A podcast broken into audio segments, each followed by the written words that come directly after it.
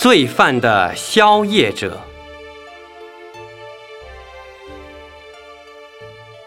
有因必有果，那么在地狱里的鬼王和那些受报的众生或鬼，他们都同样会受到果报吗？有因必有果。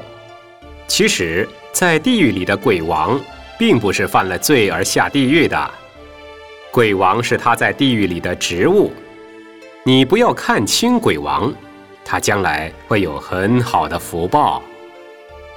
我们都知道，观音菩萨是大慈大悲、慈眉善目的，但是因为我们这个难言菩提的众生，刚强难调难服，观音菩萨所说的话，有些众生不听，所以对于这种众生，他就观察：此人若因以鬼王身得度者，观音菩萨。即现鬼王身而未说法，在这个世间，不听话为善的人命中堕入地狱，观音菩萨还要到地狱去度化。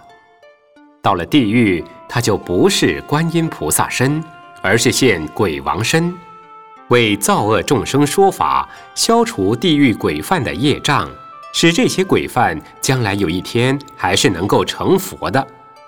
如果他们的业障永远不能消除的话，是不能成佛的。就如同在人间，有的人他有做大事的才华，但因为造了业被关起来，等服完刑放出来后，罪业消除，有一天他就会做大事的。假使他不被关，他的业障就不会消除，那么他就不能做大事了。所以，鬼王的职务是为了消除鬼犯的业障，将来的福报是很大的。有一年过年的初三日，有几个人来跟我拜年，来的都是最高法院法官、高等法院法官、地方法院法官。他们来的时候就问：“请问盛开法师，我们要怎样做法官呐？”哦，这下。可把我给问倒了。我心里想，我又没有做过法官，你问我怎么做法官，确实很麻烦。我就告诉他们，其实做法官很简单，你不要说我是法官，你当自己是菩萨，站在法庭上，大慈悲心升起来，对于犯罪的众生，一定要接受他。你心里想，只要你愿意跟我合作，我会把你的业障消除，你才能恢复到做好人、做好事。你把自己当作是菩萨，心里的慈悲心就这样升起来，如此去处理案子，不但犯人很感激你和你合作，而且将会很快、很简单的把这件案子弄清楚。再说，你这样做是持戒，你行的是善业，你将会生活的很愉快。为什么呢？因为你不贪污，而且替犯人消除业障。假使依法律，他该坐十年的牢狱，你给他关九年，他感激都来不及呢。就说了这么几句话，这些法官们就皈依了。而且在台湾皈依仁成佛教的法官里，有一位来跟我出家。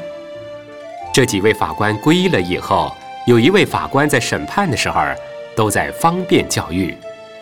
大家听起来可能感到奇怪：法官怎么在审案时弘法呢？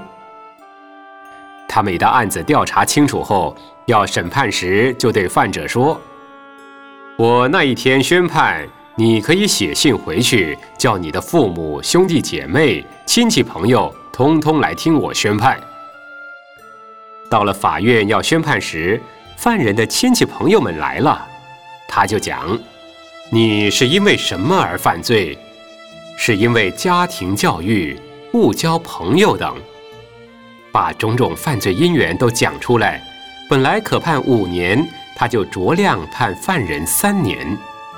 犯人听了很感动，更觉得自己是罪有应得，非常感激法官。